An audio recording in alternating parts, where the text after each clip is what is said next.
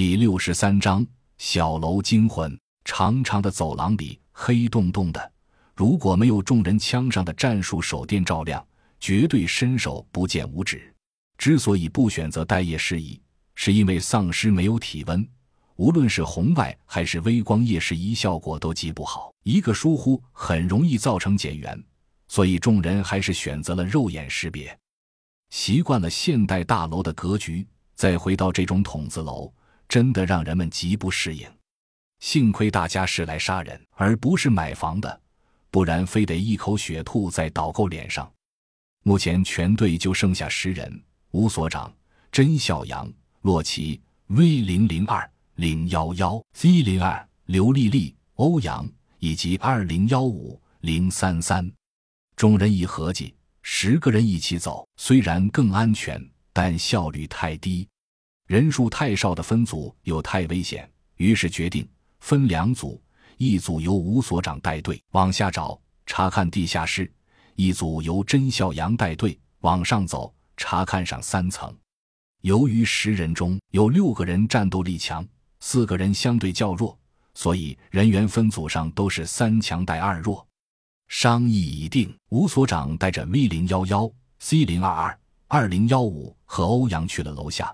其余五人则在甄小阳带领下组成一个圆形阵往楼梯找去。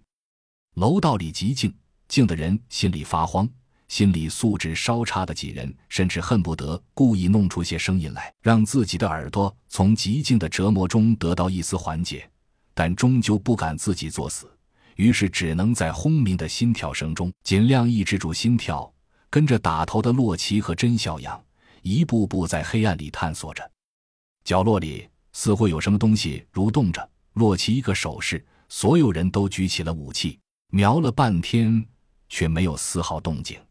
众人长出一口气，放下了武器，鞋子里却突然“哇”的一声尖叫，接连跳出两只追猎者，黑暗里完全看不清。手电一晃的光景，只照到追猎者的腿，却看不到他们的身躯。甄孝阳一把将 V 零零二和刘丽丽护在身后，扯出了匕首，荒原骑士反握在左手里，左臂横在胸前，刀尖向前，右手已经拔出手枪，右手腕架在左手腕上，形成一个快速出刀的辅助射击姿势。另一边，洛奇已经闭上了眼睛，凭借着风声起手挥刀，哧啦一声。声如裂帛，一只追猎者凌空被分为了两半，另一只却来不及挥刀去砍，只能眼睁睁看着他向自己扑来。